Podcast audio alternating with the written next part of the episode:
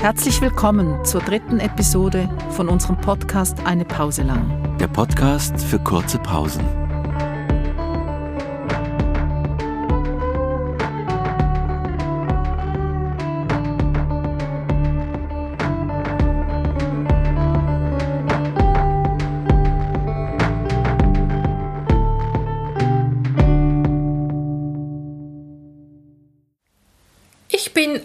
Bisschen kurzatmig, seit ich die Operation machen musste.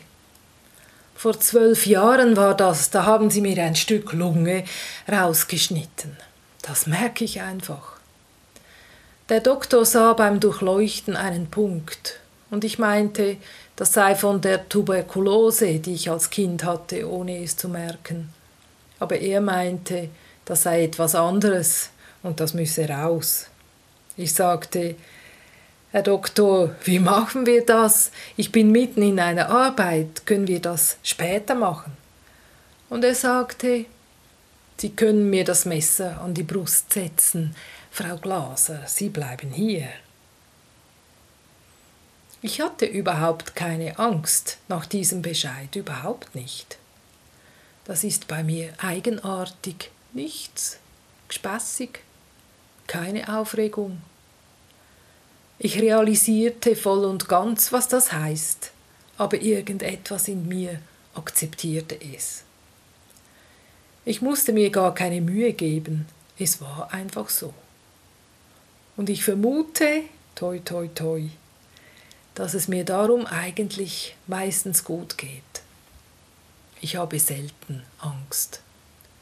Ich bin von Natur aus nicht sehr ängstlich, allem Anschein nach. Ab 70 ist das Leben geschenkt, das dachte ich immer. Ja, Gottfried Stutz, das ist wirklich ein großes Geschenk. Ich könnte doch jeden Tag tot umfallen. Das ist mir sehr bewusst. Aber Angst habe ich nicht. Schon beim ersten Mal war es so, als sie mich operierten, in den 30er Jahren. Da konnte ich im Sommerloch in einem Lustspiel mitmachen am Stadttheater Bern. Sie engagierten mich, weil sie eine Junge brauchten. Ich war natürlich überglücklich. In Bern Theater spielen, im Stadttheater. Hey, ja, Volvo, das war sensationell für mich. Und plötzlich wurde mir schlecht. Es war der Blinddarm. Ich ging ganz ruhig ins Spital und man nahm ihn raus. Da rauchte ich übrigens schon wie ein Schlot, sicher anderthalb Päckchen. Als ich aufhörte, war ich auf drei, wenn schon, denn schon. In jenen Zeiten fand niemand, ich sollte aufhören. Erst in den 90er Jahren gab ich das Rauchen auf. Von einem Tag auf den anderen fasste ich keine Zigarette mehr an. Und kurze Zeit später fanden sie diesen Schatten. Ich hätte wohl auch nicht gehorcht, wenn sie etwas gesagt hätten. Ich hatte es nicht so mit der Folgsamkeit. Das einzige Problem für mich im Spital war, dass man 14 Tage ruhig liegen sollte, mit einem Kriesisteinsäckli auf dem Bauch, damit die Narbe schön werde. Nach kurzer Zeit verleidete mir das. Ich tat diese Kirschensteine weg und spazierte auf dem Korridor herum. Sank dann dem nächstbesten Arzt in die Arme, richtig theatralisch. Ich hab doch selten gemacht, was ich sollte. Das war nicht einfach mit mir. Armes Personal. Furchtbar. Ich war ein Kind, das ab und zu einen Schutzengel brauchte, einen mit großen Flügeln. Zu meiner Zeit hatten die Schutzengel noch große, weite, weiße, weite Schwingen. Ich hatte mehrere Erlebnisse mit einem Schutzengel. Ich bin ganz sicher, dass es sie gibt. Heute muss er wieder mehr auf mich aufpassen als auch schon, und er macht das nicht schlecht. Manchmal sagt er auch etwas, ich könnte nicht wiederholen, was er sagt, aber ich höre ihn. Ich bin gern in Kirchen. Sitze einfach da in einer Bank, so für mich. Die Ruhe und der große Raum tun mir gut. Die wussten schon, wie sie es machen mussten. Und der Glaube hilft einem im Leben. Ich glaube, er macht es einfacher. Vielleicht hat das auch mit dem Alter zu, zu tun. Man sitzt gern ein wenig in aller Ruhe. Man vertraut dem Leben und dem Lauf der Dinge viel mehr als in jungen Jahren. Gott vertrauen, vielleicht ist es das. Man fühlt sich aufgehoben, beschützt und getragen. Das hat vor allem mit Vertrauen zu tun, nicht unbedingt mit irgendeinem Glauben. Man muss lernen, Vertrauen zu haben in das Leben und in sich. Ich musste das lernen. Und plötzlich ist es da, dieses Gottvertrauen oder wie du es nennen willst. Du wirst nie wissen, was es ist. Aber du bist in etwas Großem aufgehoben.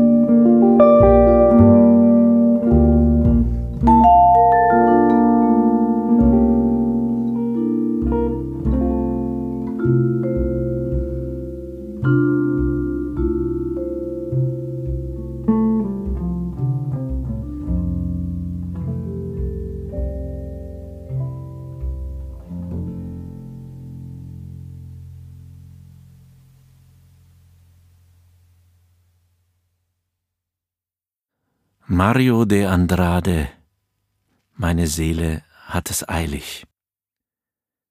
Ich habe meine Jahre gezählt und festgestellt, dass ich weniger Zeit habe zu leben, als ich bisher gelebt habe. Ich fühle mich wie dieses Kind, das eine Schachtel Bonbons gewonnen hat. Die ersten isst es mit Vergnügen, aber als es merkt, dass nur noch wenige übrig sind, beginnt es sie wirklich zu genießen. Ich habe keine Zeit für endlose Konferenzen, bei denen Statuten, Regeln, Verfahren und Vorschriften besprochen werden, in dem Wissen, dass nichts erreicht wird. Ich habe keine Zeit mehr, absurde Menschen zu ertragen, die ungeachtet ihres Alters nicht gewachsen sind. Meine Zeit ist zu kurz, um Überschriften zu diskutieren. Ich will das Wesentliche, denn meine Seele ist in Eile, ohne viele Süßigkeiten in der Packung. Ich möchte mit Menschen leben, die sehr menschlich sind. Menschen, die über ihre Fehler lachen können, die sich nichts auf ihre Erfolge einbilden. Ich möchte mich mit Menschen umgeben, die es verstehen, die Herzen anderer zu berühren. Menschen, die durch die harten Schläge des Lebens lernten, durch sanfte Berührungen der Seele zu wachsen.